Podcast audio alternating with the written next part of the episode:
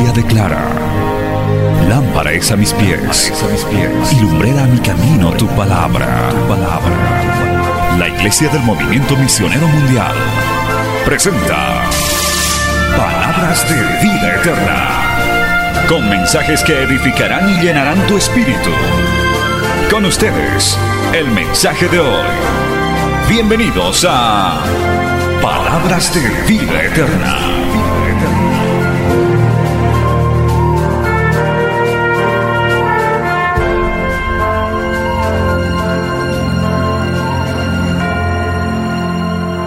Efesios capítulo 5, aleluya.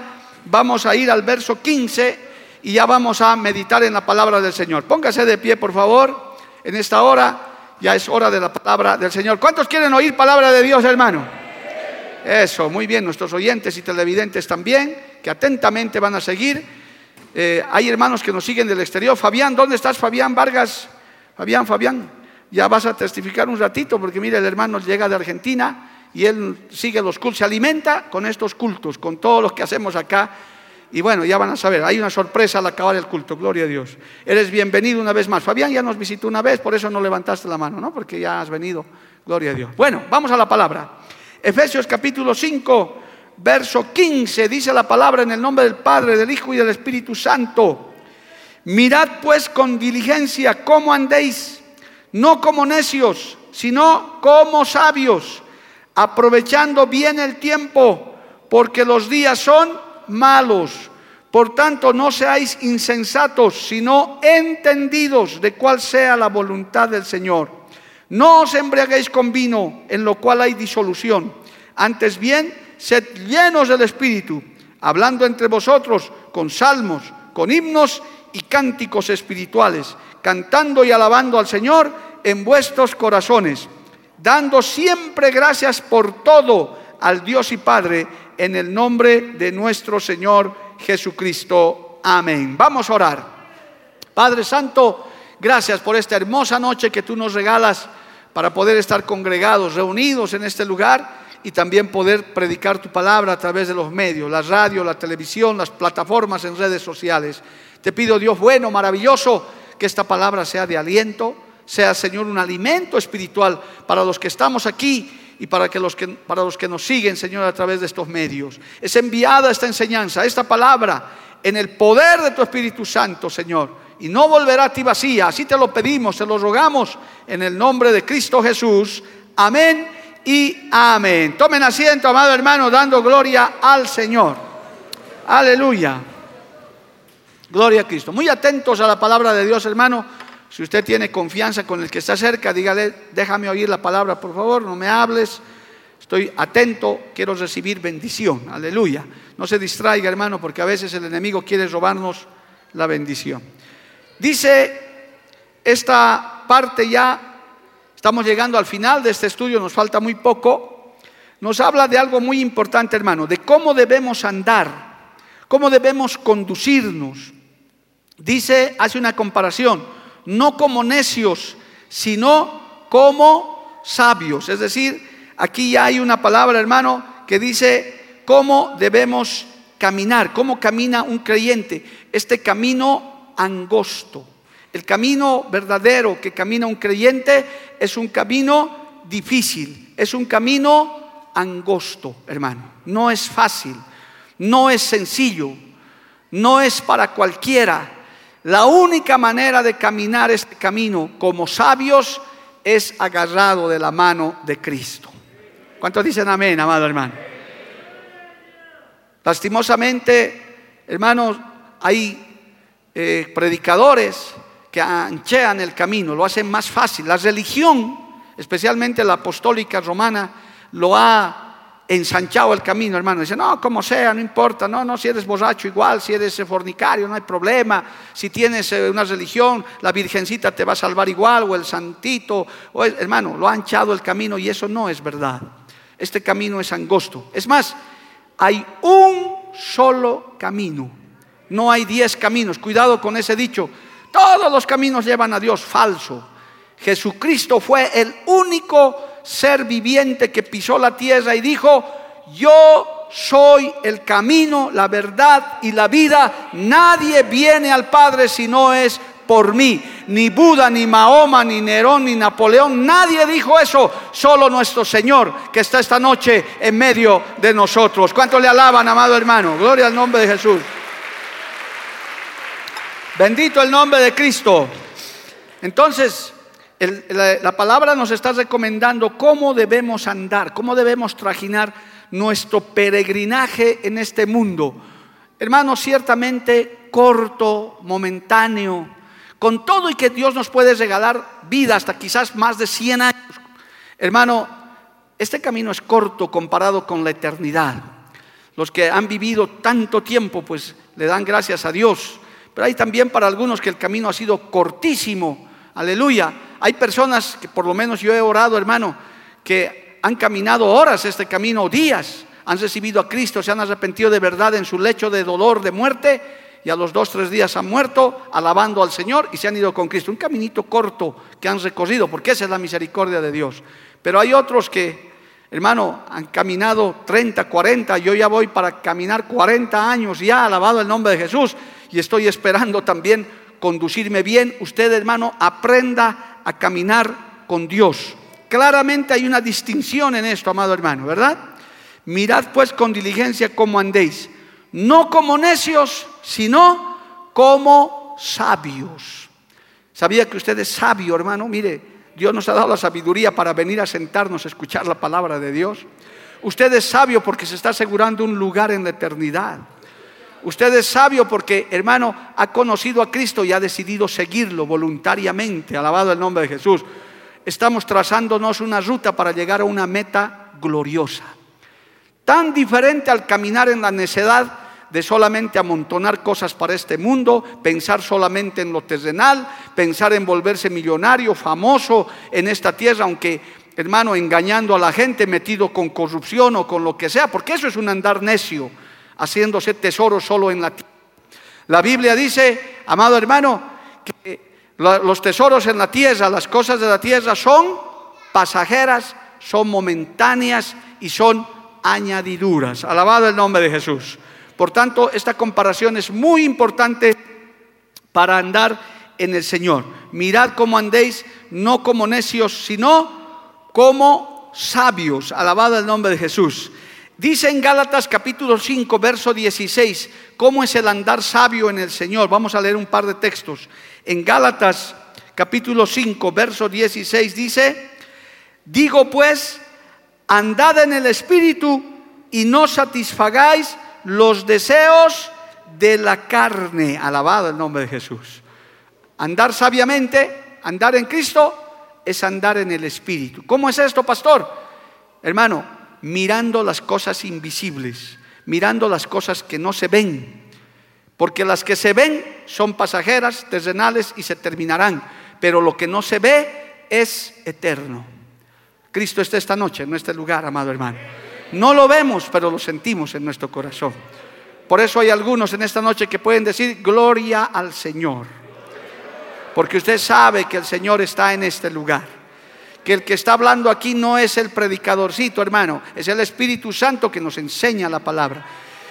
Siempre les he dicho, el predicador, la predicadora, ¿qué pudiera hablar si no fuera lo que el Espíritu Santo pone, hermano? Yo qué pudiera decirles a ustedes. Yo no pudiera decirles nada porque yo no tengo nada que ofrecerles. Es el Espíritu Santo que nos habla, que les habla a ustedes también. ¿Por qué? Porque andamos en el Espíritu. Alabado el nombre de Jesús. Amén, amado hermano. Mire, dice también la palabra del Señor en Primera de Juan capítulo 1, verso 7, hablando de este andar sabio y este andar necio. Aleluya. Primera de Juan capítulo 1, verso 7. Dice, pero si andamos en luz, como Él está en luz, tenemos comunión unos con otros. Y la sangre de Jesucristo, su Hijo, nos limpia de todo pecado. El andar necio es andar peleando, andar en disensiones, andar amenazando, como vemos en el mundo, amado hermano. E, ese es un caminar viendo solo lo terrenal en peleas, en disensiones, en odio, en envidia. Pero no, el andar sabio es andar en luz, como Él está en luz, uno de los, uno de los eh, frutos, uno de los resultados de andar sabiamente es que tenemos comunión unos con otros. Usted se lleva bien con el mayor, con el menor, con el pobre, con el rico, con el campesino, con el citadino, con el empresario, con el empleado, con todos, porque el Espíritu Santo dice, como tú andas en luz, tú te llevas bien con todos. Yo no sé cómo camina usted por las calles de esta ciudad donde vivimos, hermano, pero yo ando tranquilo. Gloria al nombre del Señor. No tengo que estarme escondiendo, estar andando en autos blindados. No, no, no, yo camino porque sé que estamos bajo las alas del Altísimo, bajo la sombra del Omnipotente. Usted camine tranquilo, camine en paz. Mientras tenga comunión con Dios, usted anda en luz y tiene comunión con el resto. No tiene nada que temer. Usted camina sabiamente. Alabado el nombre de Jesús. ¿Cuántos dicen amén, amado hermano? Por eso dice, mirad pues con diligencia cómo andéis, no como necios, sino como sabios. Aleluya. Son algunos textos, hermano, que habla de andar en Cristo. Y yo puedo decir, qué maravilloso es andar con Cristo esta vida, hermano. Este es nuestro peregrinaje. Seas joven, seas adulto, casado, soltero, anciano, qué lindo es caminar con Cristo. Qué lindo es saber que Cristo camina todos los días con nosotros. En cuanto despiertas por la mañana, Cristo te dice, yo estoy contigo, tranquila, tranquilo. Hay un texto muy hermoso en Isaías, dice, no tengas miedo de lo que dice el hombre, porque yo soy Jehová, tu hacedor y tu protector. Aleluya. Somos como esos niños, los que tienen niños pequeños. ¿Usted cree que el niño se despierta asustado cuando su papá, su mamá está al lado? No, hermano, ese niño ve a su papá y a su mamá y no le interesa qué pueda pasar. Él está confiado porque papá y mamá están con esa niña, con ese niño. Alabado el nombre de Jesús. Así que hermano, caminemos sabiamente. Ahora, a continuación da como resultado un ejemplo más de cómo es caminar con Cristo sabiamente. ¿Cómo? Verso 16, Efesios 5. Aprovechando bien el tiempo porque los días son malos. Aleluya. El que, el que camina con Cristo, camina a la luz, camina en fe, hermano, aprovecha cada minuto de su tiempo, porque sabe que el tiempo es valioso. Bendito el nombre de Jesús. De nosotros como creyentes, hermanos, tenemos que usar muy bien nuestro tiempo, porque el tiempo es corto para hacer todo lo que tenemos que hacer. Nuestro Señor Jesucristo nos dio el gran ejemplo, hermano. Tres años y medio de ministerio antes de que fuera sacrificado y Él, según los evangelios, todo lo que se nos ha dado a conocer, Él no perdía ni un minuto de tiempo escasamente porque tenía que suplir sus necesidades. Se lee algunos textos de que comía, tomaba algo, pero a él siempre se lo veía ocupado en las cosas de su padre, aún desde niño. Usted se acuerda ese pasaje, hermano, que a los 12 años, cuando lo llevaron a Jerusalén, él se quedó y cuando sus papás se dieron cuenta, gloria a Dios, no había el niño de 12 años, Jesucito, no había. Volvieron y ¿qué le encontraron? Perdido, jugando, distraído. No, estaba discutiendo con los sabios de Israel, con los rabinos, hermano, dándoles cátedra. Les estaba enseñando. Los rabinos estaban con la boca abierta diciendo, este niño sabe todo. Les estaba enseñando y sus papás lo agarraron. Y él dijo, en las cosas de mi padre me es necesario estar. ¿Qué estaba haciendo? Aprovechando bien el tiempo. Alabado el nombre de Jesús. Hermano, tenemos que saber aprovechar bien nuestro tiempo. Tenemos que, porque tenemos tiempo corto. Es más, no se asuste, pero tampoco conocemos el tiempo que Dios nos va a dar sobre esta tierra si es que Él no viene. Nadie sabe, hermano. Quizás estamos viviendo algunos ya nuestros últimos días, nuestros últimos meses. Esta enfermedad se ha llevado muchos hermanos intempestivamente, hermano. Gente que estaba en culto de jueves y el martes era su entierro. Ha sido tremendo también lo que ha pasado. Aleluya. Por eso tenemos que aprovechar bien el tiempo. Mire lo que dice el Salmo 90, verso 12. Sigamos leyendo Biblia. ¿Cuánto le alaban a Dios, amado hermano? Salmo 90, verso 12. Alabado el nombre de Jesús. Que dice, enséñanos de tal manera a contar nuestros días que traigamos al corazón sabiduría. Un día que vivimos, hermano, es un día que no lo vamos a volver a vivir más. Algunos dicen, tengo más años, no, en realidad tenemos menos años, porque si hacemos una lógica, cada vez que cumplimos un año no es que tenemos un año más, sino que tenemos un año menos. ¿Y qué pasa cuando dejamos transcurrir el tiempo? Alguien ya lo dijo, el tiempo no transcurre en vano, el tiempo no pasa en vano, hermano. Jovencitas, jovencitos, si el Señor no viene y te da larga vida, no vas a ser jovencito y jovencita toda la vida. El tiempo pasa, el tiempo transcurre, los años van pasando y se van pasando las oportunidades, se van disminuyendo las fuerzas. Ya no eres el mismo. Yo no soy el mismo de cuando fundé esta obra, amado hermano. Dios me mandó a fundar esta obra, no. Es verdad, uno ya siente el peso, el cansancio, hermano, gloria al nombre de Jesús. Pero qué bueno, hemos aprovechado ese vigor, esa fuerza. Usted aproveche ese tiempo que tiene. Jóvenes en especial, aprovechen su juventud. Les doy un consejo de oro que tal vez no sea muy agradable, pero yo les aconsejo, les aconsejo que desgasten todo su tiempo en Cristo, en su obra, en el Evangelio. Ahí inviertan su tiempo. Alabado el nombre de Jesús. A su nombre, gloria. Amén, amado hermano. Enséñanos. Por eso, hermano, dice, enséñanos de tal modo a contar nuestros días que traigamos al corazón sabiduría. Hay tiempos y oportunidades, hermano, que nunca más vuelven.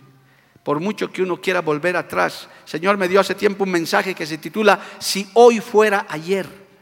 ¿Cuánta gente ha desperdiciado su vida? Hermano, Dios tenga misericordia de aquellos que están en las cárceles, que han desperdiciado su vida 20 años, 15 años, 10 años encerrados, perdiendo su tiempo. Ellos dicen, salgo de la cárcel y voy a recuperar ese tiempo perdido. No lo recuperarás más, porque entraste de 20, ahora tienes 30, entraste de 30, ahora, ahora tienes 45, 50, y el tiempo pasa. Pero el pueblo de Dios recibe este consejo en esta noche aprovechando bien el tiempo, porque los días son malos. Predicadores del Evangelio, siervos del Señor, no pierdan su tiempo, avancemos. Por eso, hermano, a veces a, quienes queremos avanzar nos dicen, ah, pero ¿de qué te fatigas? ¿De qué te afanas? ¿Que dónde es el hermano? Yo, ¿cuántas veces no me han dicho eso?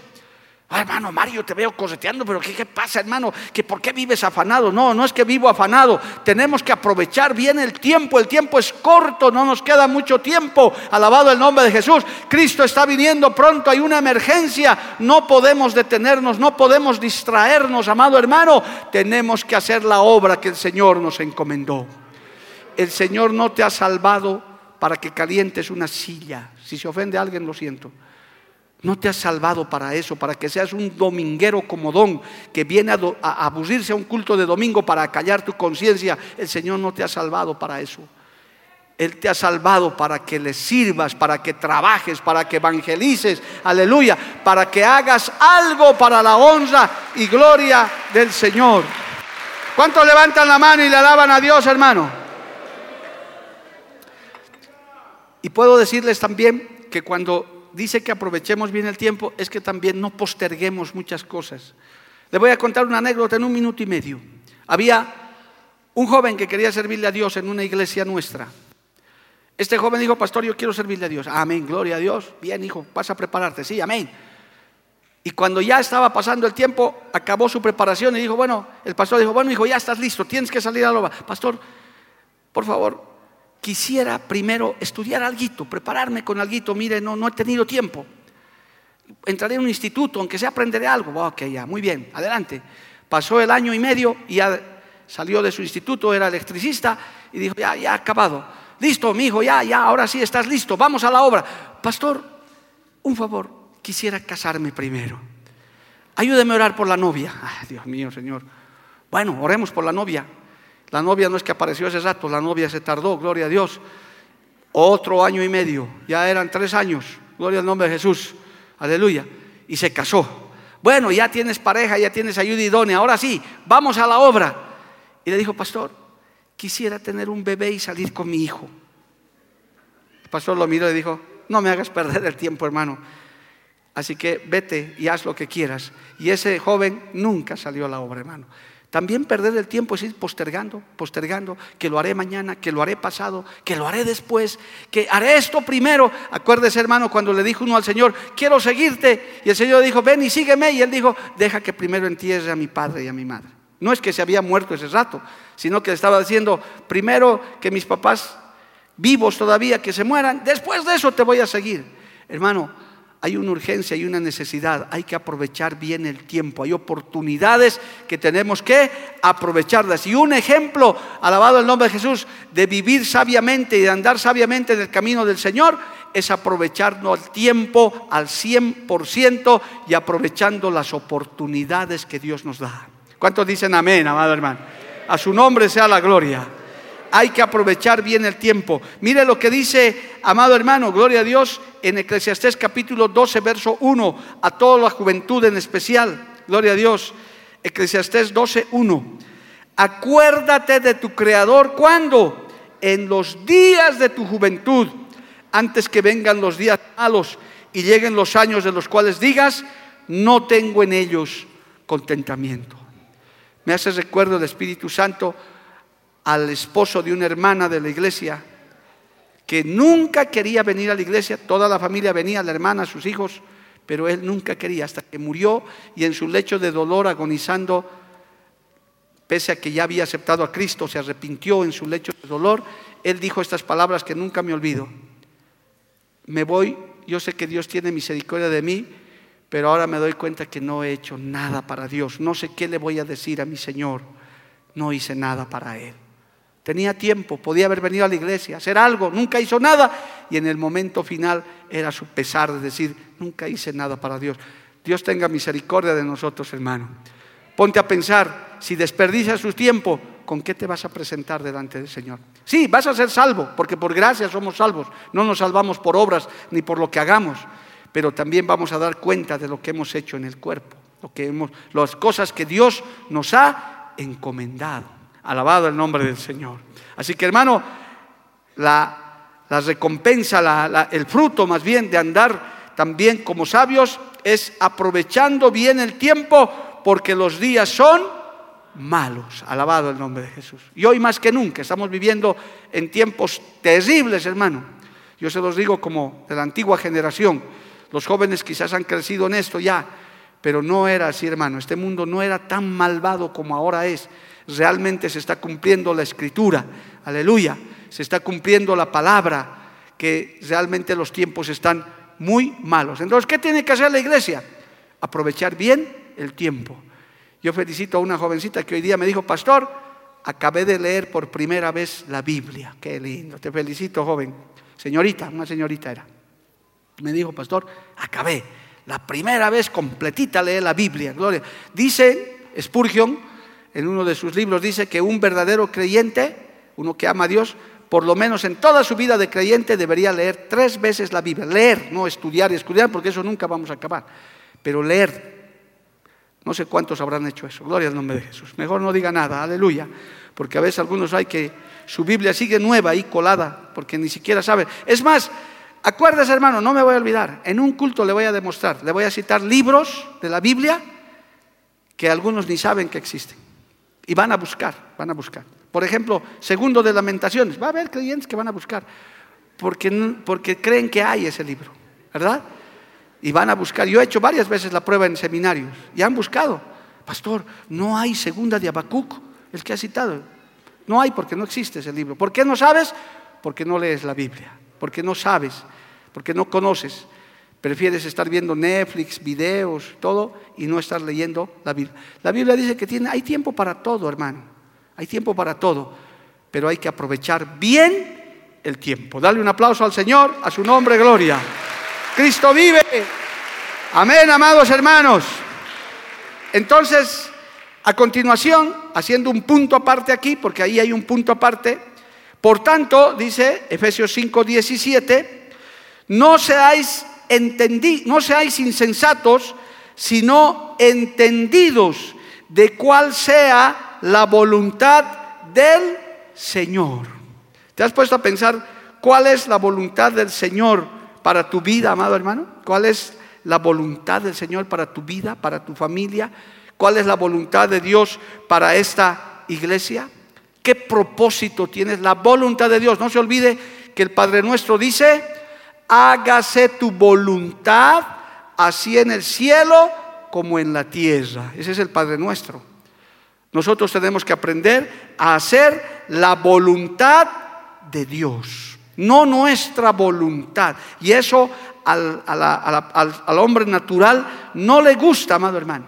Al, ser humano, a la persona sin Cristo, lo que nos gusta es hacer nuestra voluntad. Eso es lo que predica el mundo también. Vive como te dé la gana. Haz lo que quieras. Por eso los abortistas dicen, tú eres dueña de tu cuerpo. Si quieres, abortas. Si no quieres, no abortas. Haz lo que te dé la gana. Eso dice el mundo sin Dios. Pero Cristo dice, hágase tu voluntad. Qué bueno es vivir bajo la voluntad de Dios. La Biblia nos enseña, amados hermanos, que hay la voluntad perfecta de Dios y hay la voluntad permisiva de Dios. ¿Cómo es esto, pastor? La perfecta voluntad de Dios es que hagamos todo lo que Dios ha planeado en nuestra vida. ¿Por qué? Yo te recuerdo una vez más, Dios tiene planes, Dios tiene propósitos con tu vida. ¿Cuántos dicen amén? No has nacido por accidente, no eres el hijo y la hija del descuido, no, no. Dios te trajo, así seas el número 16 de tu casa o seas la única o el único, Dios te trajo con un propósito. Diga un amén bien fuerte, amado hermano. Hemos nacido con un propósito. A su nombre sea la gloria. Amén. Por tanto, usted no piense que es fruto de dos cocollos que han nadado por ahí. No, no, no, hermano, eso dice la creación, no, que la evolución, que el mono. No, son tonterías. Dios nos ha traído con un plan. Antes de la fundación del mundo ya nos conocía, ya sabía. Acuérdese de lo que le dijo a Jeremías, antes que te formaste en el vientre de tu madre, yo ya te conocí, ya te ya, ya, ya tú eras profeta, alabado el nombre de Jesús a las naciones. Entonces Dios nos conoce, Dios sabe. Ahora, el asunto es, como dice esto, ¿verdad? Este, este texto que estamos un poquito desglosando, aleluya, dice, por tanto, no seáis insensatos, sino entendidos de cuál sea la voluntad del Señor. Siempre usted tiene que pensar eso como creyente. No se haga. El Señor estaba agonizando en el huerto de Getsemaní, queriendo decirle, Señor, esto es terrible lo que me va a pasar. Si pudieras pasar esta copa de mí, pero le dijo, pero no se haga mi voluntad, sino que se haga tu voluntad. Hay cosas que a veces, hermanos, nosotros tenemos que rendir. Quisiéramos que las cosas fueran diferentes. Anhelamos muchas cosas, quisiéramos, pero el Señor finalmente es el que decide. Y algunas veces, hermanos, cuando Dios nos dice no, cuando no hace como nosotros queremos, ¿cuál es la reacción del cristiano débil y maduro? Se enoja con Dios. No, es que Dios no ha hecho como yo quería. Yo le, sí, es verdad, Dios te puede conceder los anhelos de tu corazón, lo dice la Biblia, pero también no está obligado a hacerlo porque eso se llama soberanía de Dios. Nuestro Dios Todopoderoso reina. Él es rey de reyes y señor de señores y Él hace como Él quiere. Alabado el nombre del Señor. ¿Cuántos dicen amén, hermano? A ver cuántos pueden repetir este salmo. salmo 40 verso 8. Qué hermoso salmo, hablando de la voluntad de Dios. Salmo 40, verso 8. El hacer tu voluntad, Dios mío. Voy a volver a leer porque, porque eso tiene que salir del corazón, hermano. El hacer tu voluntad, Dios mío, me ha agradado y tu ley está en medio de mi corazón. ¿Cuánto le agrada hacer la voluntad de Dios? Gracias por los sinceros que dicen, no es que a veces la voluntad de Dios no es como yo quiero. El Señor no está para conceder caprichitos, hermano. El Señor es bueno y obrador de maravillas. Somos sus ovejas, somos sus hijos. Las ovejas del Señor dicen amén. Gloria a Dios. Somos sus ovejitas, pero no siempre va a hacer lo que nosotros le pedimos. Si le pedimos algo conforme a su voluntad, Él lo hace. Pero hay cosas, hermano, que el Señor te va a decir no. Por eso dice, el hacer tu voluntad, Dios mío, me ha agradado y tu ley está en medio de mi corazón. Aleluya. Y a veces la voluntad de Dios no siempre es lo que nosotros queremos, pero algo sí. Cuando el Señor hace su voluntad, siempre será para bien nuestro, amado hermano. No va a ser para otra cosa. Aún cosas que no entendemos, pero que están conforme a su voluntad, tarde o temprano serán para nuestra bendición.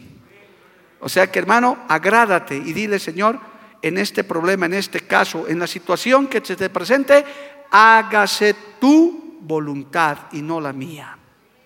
Porque el ser humano de por sí le gusta hacer eso, es su naturaleza, hermano, hacer nuestros caprichos. Ahora hay otro salmo más, más bonito todavía.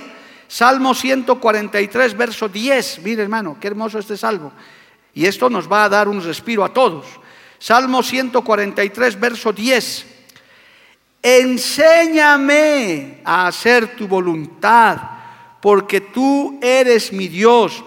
Tu buen espíritu me guíe a tierra de rectitud. Ah, tenemos que aprender a hacer la voluntad de Dios.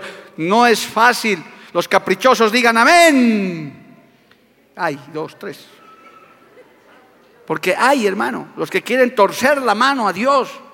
Se les dice, no te unas en yugo desigual. No, no, es que, es que el Señor, es que va a ser una excepción. No, hermano. Es que no, es que, es que el Señor puede y quieres torcerle el brazo. No hay eso. Su palabra es firme y su voluntad se hace. Por eso dice, hay que aprender. Enséñame a hacer tu voluntad, porque tú eres mi Dios. Qué lindo es decirle a nuestro Señor Jesucristo, tú eres mi Señor. ¿Sabe qué pasa, hermano? Yo aprendí esto estudiando, escuchando. En el mundo latinoamericano, andino, digamos, bueno, ya en Sudamérica, donde no hemos tenido reyes, nos cuesta entender cómo eran los reyes, que algunas naciones hoy en día todavía las tienen de recuerdo. Pero si usted lee la Biblia y usted lee lo que eran las monarquías, hermano, los reyes eran todopoderosos. Movían un dedo y podían cortar la cabeza a diez. O sea, no había forma. Por eso acuérdese de la reina Esther, que si no era llamada, podía morir, hermano. Y el rey podía ordenar. Eran, eran personas totalmente llenas de un poder humano que nadie podía discutir. Ahora nosotros no podemos entender eso porque somos más demócratas, más de no, que, que el parlamento, que hay que discutir. Y no está mal. Pero cuando se habla de la soberanía de Dios y cuando se habla de la voluntad de Dios, nosotros tenemos que recordar que nosotros somos gobernados por Cristo, por Dios. Por eso usted le dice, usted es mi Señor, mi amo, mi dueño. Yo me someto a lo que usted, mi Dios Todopoderoso, diga. A la naturaleza humana sin Cristo eso no le cuadra, hermano. Porque la naturaleza sin Cristo, ¿qué va a aceptar eso? Por eso hay mujeres que no se sujetan a sus maridos, por eso hay hijos desobedientes, porque esa naturaleza pelea. Pero cuando usted, como estamos leyendo hoy, nos agrada hacer la voluntad de Dios y aprendemos a hacer la voluntad de Dios, lo que vamos a tener es bendición, sujeción, cobertura, porque entonces el Señor se agrada de nosotros. Alabado el nombre de Jesús. ¿Cuántos dicen amén, amado hermano? A su nombre sea la gloria. Cristo vive. Hay que aprender a descubrir la voluntad de Dios. Mateo 12:50 dice esto más, por favor, amado hermano. Mateo 12, verso 50. Dice, porque todo aquel que hace la voluntad de mi Padre que está en los cielos es mi hermano y hermana y madre. ¿Cuándo fue eso? Cuando al Señor le dijeron, te busca tu madre y tus hermanos. Y él dijo, ¿quién es mi madre y mis hermanos? Sino el que hace la voluntad de mi Padre que está en los cielos. Qué tremenda comparación, hermano. Esos son mi Padre. A esos Dios ama. A esos el Señor respalda. Porque vives. Es difícil para nuestra naturaleza eh, humana extraviarnos de la voluntad de Dios. Porque siempre queremos salirnos con la suya, hermano, con, con lo nuestro. Es más, nos pasa hasta como cristianos. Señor, te hemos pedido terreno de mil metros, ahora nos has dado 500. ¿Qué pasa, Señor? No, ¿cómo? Sabrá pues por qué Dios nos está dando de 500 metros. Sabrá el Señor, Señor, te pido casa, casa, no me das casa. No sé, pues Señor, me has abandonado, creo que me voy de la iglesia. Sabrá pues porque, mi hermano, yo le voy a decir algo, paréntesis. Yo he visto gente que ha orado por prosperidad, que Dios los bendiga. Y Dios no les respondía por un tiempo, hasta que el Señor, en la voluntad permisiva de Dios, tanto molestas, los bendijo materialmente. ¿Cuál fue el resultado? Esa gente se dañó. Ya ni a la iglesia venían, hermano. Entonces era la voluntad permisiva. Tanto me exiges, ya, quieres ser rico, ya vas a ser rico. Aquí está. Y han perdido su alma se han extraviado en el mundo. Porque hermano, no se olvide, a veces la escasez, la, abundancia daña más que la escasez. Hay gente que en la escasez era más fiel y cuando han tenido abundancia más bien se han olvidado de Dios. Por eso el salmista dice, Señor, no me hagas, no me des mucho para que me olvide de ti, de ti, ni me des poco para que se niegue contra ti. Dame lo necesario para que siempre dependa de ti. Alabado el nombre de Jesús. A su nombre sea la gloria, porque Dios nos conoce, Dios sabe amado hermano. A su nombre, gloria. Amén. Y el apóstol Santiago finalmente enseñó sobre esto en el capítulo 4, aleluya, que dice que no nos jactemos del día de mañana. Ese es un texto muy famoso que nos sirve a todos, amado hermano. En Santiago capítulo 4, gloria a Dios, eh, dice la palabra del Señor en el verso 13 aproximadamente sí, dice ahora Santiago capítulo 4, 13, vamos ahora los que decís, hoy y mañana iremos a tal ciudad y estaremos allá un año y traficaremos y ganaremos, cuando no sabéis lo que será mañana. Porque ¿qué es vuestra vida? Ciertamente es neblina que se aparece por un poco de tiempo y luego se desvanece. En lugar de lo cual deberíais decir, si el Señor quiere, viviremos y haremos esto o aquello. Alabado el nombre del Señor. Porque no sabemos, hermano. Nadie sabe, amigo, que me ves por la radio o por la televisión, me oyes por la radio. No sabes si mañana vas a estar vivo. Nadie sabe. Por ahí esta noche está viniendo Cristo. Mañana no vamos a poder ir a los molinos, hermano Daniel. Qué bacán. Pero hágase tu voluntad hágase como tú quieras. Oiga, hermano, yo estoy seguro que a muchos les da vuelta eso, hágase como tú quieras, pero Señor, si, si pudieras, Estito, no, no, no.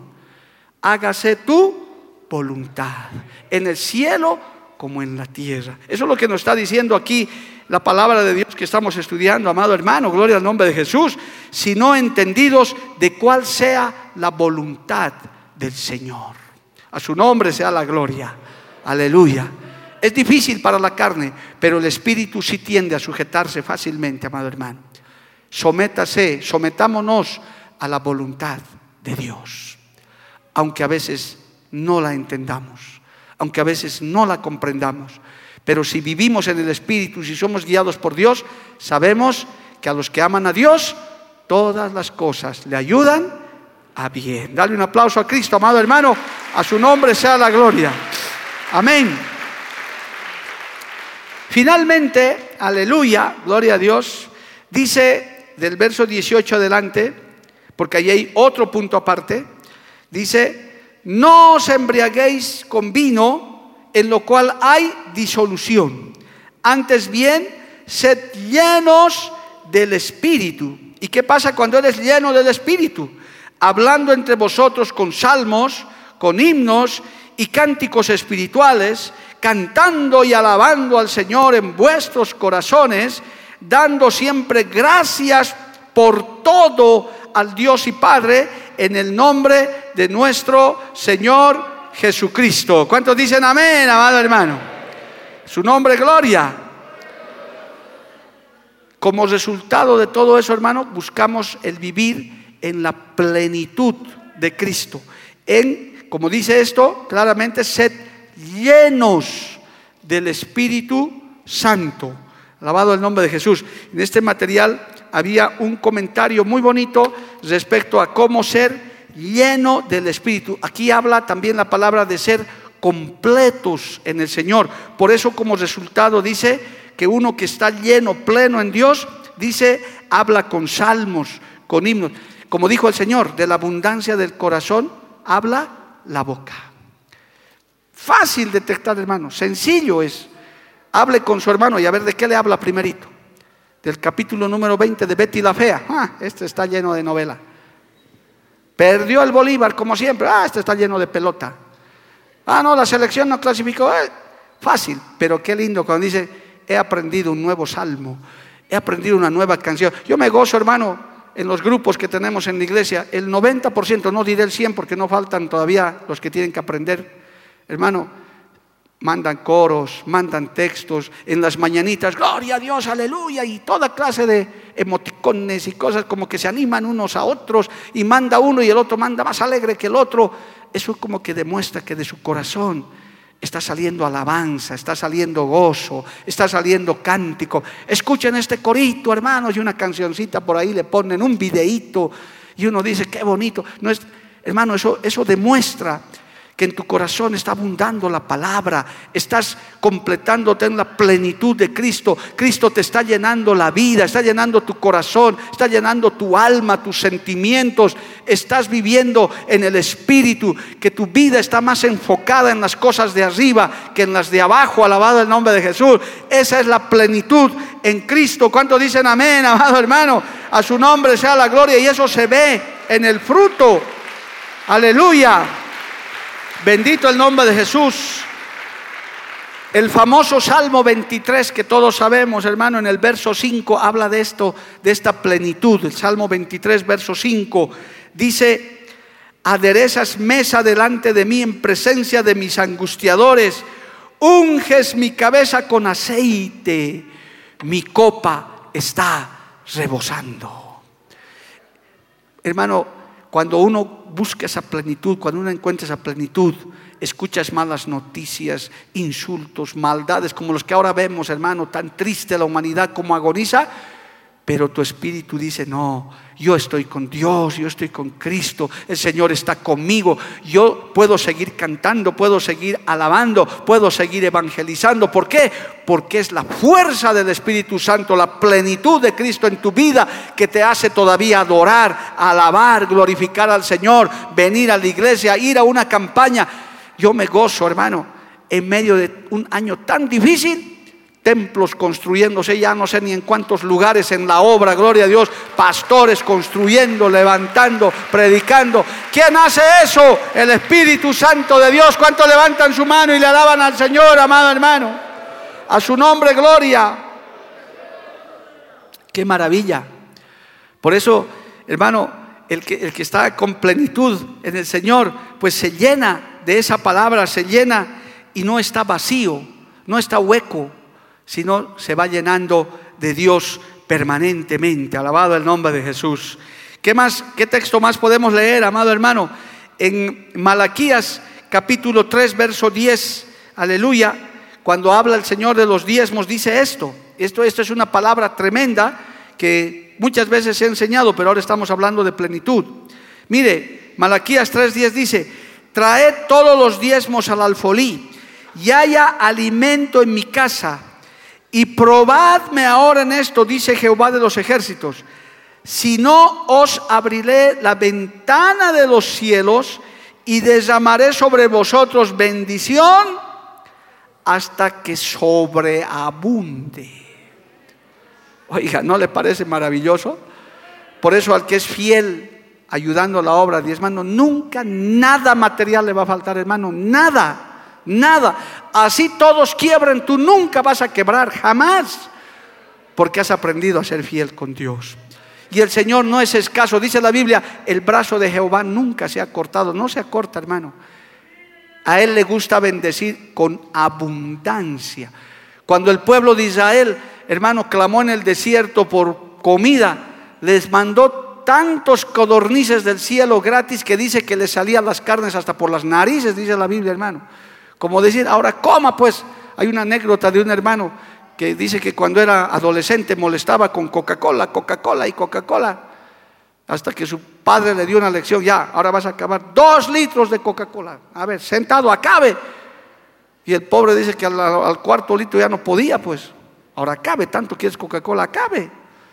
Y desde entonces, no, ya no quiero Coca-Cola porque ya, hermano, es que el Señor nos bendice hasta que sobreabunde. Él es pleno, a Él, a Él no le falta nada. Por eso que usted no tiene que estarse preocupando tanto por las añadiduras, más bien llénese de la presencia de Dios, del Espíritu de Dios, busque a Dios, alabado el nombre de Jesús. El resto viene por añadidura. Bendito el nombre de Jesús. Amén. A su nombre sea la gloria. Alabado el nombre de Jesús. Finalmente, hermano, hablando de plenitud, en Colosenses 1.9 dice esto más la Biblia. Colosenses capítulo 1, verso 9. Por lo cual, también nosotros desde el día que lo oímos, no cesamos de orar por vosotros y de pedir que seáis llenos del conocimiento de su voluntad en toda sabiduría e inteligencia espiritual. Alabado el nombre de Jesús. Por eso, hermano, un buen creyente tiene que buscar el bautismo del Espíritu Santo. No se contente con su salvación, que de hecho es algo maravilloso, pero usted anhele. Yo no sé cuántos estarán orando así. Bautízame con tu Espíritu Santo. No sé cuántos estarán orando dame dones del Espíritu Santo, Señor, regálame los dones. Eso no es para predicadores solamente, eh, estudiantes de, de instituto bíblico. No, hermano, eso está disponible para el que lo pide, para el que quiera, para el que lo anhele. Bautízame, hermano, qué lindo sería que la mayoría de la iglesia hable en lenguas, gloria al nombre de Jesús, que haya evidencias de la llenura. Eso, eh, eso, hermano, se nota cuando una iglesia alaba, cuando una iglesia adora, cuando la iglesia evangeliza, cuando se mueve el Espíritu Santo. Aún la alabanza es ungida, el pandero es ungido, porque hay gente con plenitud en el Espíritu que ya no está obrando en la carne, sino está obrando en el Espíritu Santo de Dios. ¿Cuántos dicen amén, amado hermano? A su nombre sea la gloria. Usted anhele el bautismo del Espíritu Santo. A su nombre, gloria. Amén, amado hermano. Tenemos que ser llenos del Espíritu. Cada día, hermanos, ir llenando y llenando los que se descarrían, los que se apartan, los que desfallecen, hermano, téngalo por seguro. Es porque se descuidaron en la llenura del Espíritu Santo. Todo el tiempo. Por eso, qué lindo es venir a un culto, qué bueno es venir a un ayuno, cuando teníamos vigilias, hermano, aunque en la carne era luchado, pero siempre salíamos bendecidos, en victoria, alabado el nombre de Jesús. Amén, amado hermano. Cuando uno viene a la iglesia, no vienes en vano. Algo sucede en tu, en tu espíritu, en tu alma. Te sales gozoso, sales de otra manera escuchando esta palabra, sales animado. Por eso es importante venir a congregarse. Si todavía las puertas de la iglesia están abiertas, usted no pierda la oportunidad, hermano. Esfuércese, aunque viva lejos, vaya y busque la presencia del Señor, con todo y que la tecnología nos ayuda, nunca será igual, amado hermano. Nunca será igual que usted se quebrante en un mensaje por la radio. Qué hermoso, eso puede pasar. Pero qué lindo es venir en vivo y directo, amado hermano estar en el, por eso estamos anhelando esa convención, hermano, estar en ese coliseo, escuchar la palabra de Dios de parte de nuestros predicadores, que el Señor use esos hombres de Dios, aleluya, y podamos sentir su presencia. Es diferente adorarle frente a una tablet, a un iPhone, hermano, o un teléfono celular, que adorarle en la casa del Señor. Es diferente. ¿Cuántos dicen amén, amado hermano? Ahí te llenas en la presencia del Señor. A su nombre, gloria. Aleluya. Cristo vive. Tengo los últimos cinco minutos para el verso 20 donde terminamos hoy. Dando siempre gracias. ¿Por qué, hermano? Dando siempre gracias por todo, por todo al Dios y Padre en el nombre de nuestro Señor Jesucristo. ¿Cuándo hay que darle gracias a Dios? Siempre, por todo. Pero hoy día me ha ido mal. Dale gracias a Dios, hermano. es que hoy día no, no he vendido lo que tenía que vender. Dale gracias a Dios. Gracias, Señor, porque no he vendido hoy. Te alabo, Señor, igual. Hay que ser de un corazón agradecido. Y el Señor mira eso, se agrada cuando ve un corazón que le agradece en todo. Es difícil para la carne, hermano. Por eso esto, este libro de Efesios habla mucho de la vida espiritual. Porque solo en el espíritu que usted le puede dar gracias, amado hermano. al hermano que le han robado su retrovisor. Yo le dije, hermano, dale gracias a Dios. Ah, ¿Cómo le voy a dar gracias? Dale gracias, pues hermano. Así vas a tener retrovisor nuevo, gloria a Dios. Pues estaba muy viejo el otro. Dios te va a dar otro.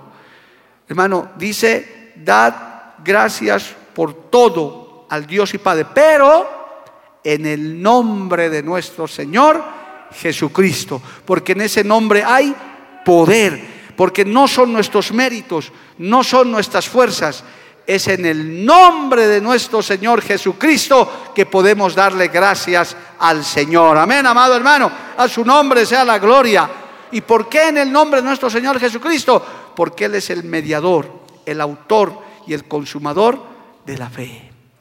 Él cuando estaba en la cruz del Calvario, amado hermano, alababa al Padre, adoraba, aún en ese sufrimiento, tuvo tiempo para salvar una vida todavía, tuvo tiempo para pedir que perdonen a los sus ofensores, tuvo tiempo para todo eso, aleluya. Por eso es nuestro mediador. Yo no puedo darle gracias a Dios en todo, humanamente mi naturaleza no lo permite, pero a través de Jesucristo te doy gracias en el nombre de Jesús porque ya no vivo yo, mas Cristo vive en mí. En realidad, tú como persona natural no le estás dando gracias, es Cristo el que mora en ti que le está dando gracias al Padre. Alabado el nombre de Jesús. Es en el nombre de Jesús de Nazaret que le tenemos que dar gracias en todo. ¿Cuántos alaban a Cristo, amado hermano? A su nombre sea la gloria. Y no hay nada mejor que tener un corazón agradecido, hermano. Por lo poquito, por lo mucho, por lo mediano por lo bueno, por lo no tan bueno, pero sabemos, hermano, que aún en esas circunstancias el Señor tampoco nos ha desamparado. Es más, Él permite cierto tipo de pruebas y circunstancias para que aprendamos a adorarle en verdad. Porque, claro, cuando todo va bien es fácil adorarle a Dios, es más sencillo. Todo va bien, todo prosperidad, dientes de oro, cabello de oro, listo. Y gracias, Señor, por mi cabello de oro. Lo voy a, me voy a cortar y lo voy a vender dos kilos como se predica por ahí. Pero qué difícil es en la angustia, en el dolor, en la tristeza. Yo puedo testificar de hermanos que han perdido a sus seres queridos en esta pandemia que todavía sigue, pero con lágrimas le han dado gracias a Dios. Le han dicho, Señor, gracias, que tú me has consolado en este dolor. Y eso sube delante del Señor como un perfume agradable. Por eso ese texto dice, dadle a Dios gracias en todo por medio de nuestro Señor Jesucristo. Póngase de pie, hermano, el tiempo ha pasado. Vamos a darle gracias al Señor, vamos a pedirle al Señor que nos bendiga a través de esta palabra.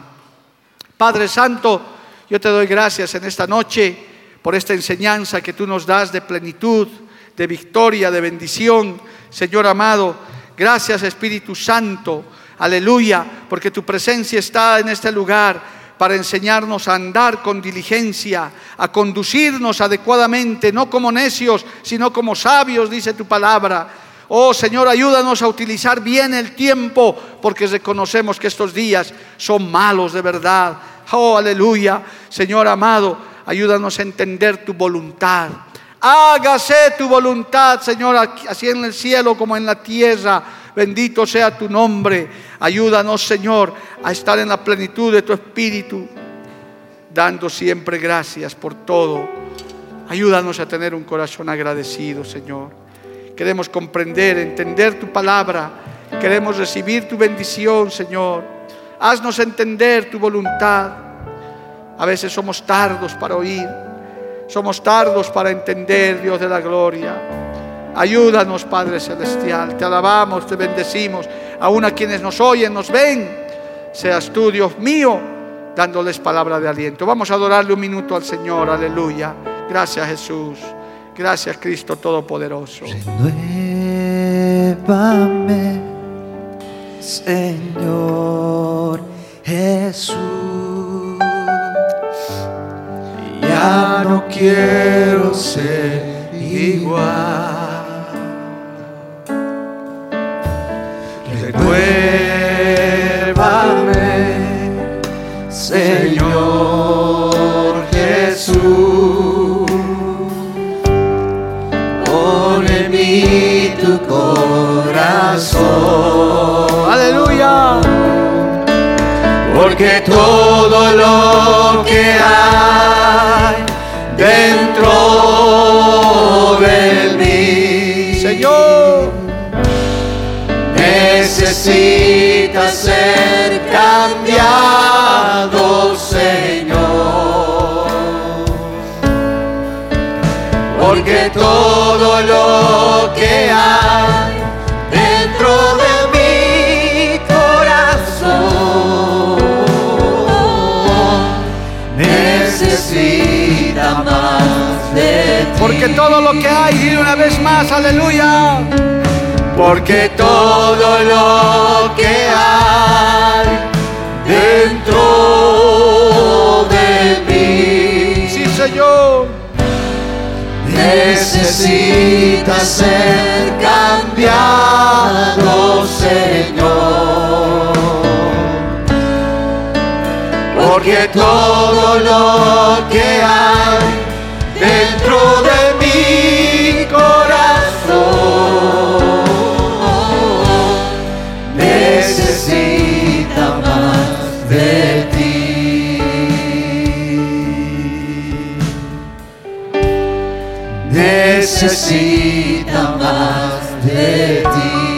fuerte aplauso al Señor, hermano.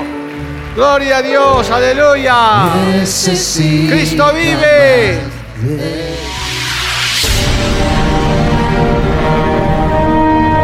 Porque la Biblia declara, lámpara es a mis pies, y lumbrera a mi camino tu palabra.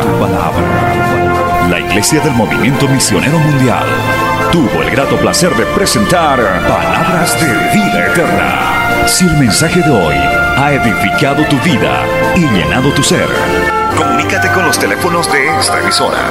También para pedir una copia del mismo y compartir con otros.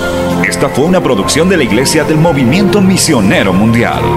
Gracias por tu atención. Hasta la próxima. Hasta la próxima. Hasta la próxima. Hasta la próxima.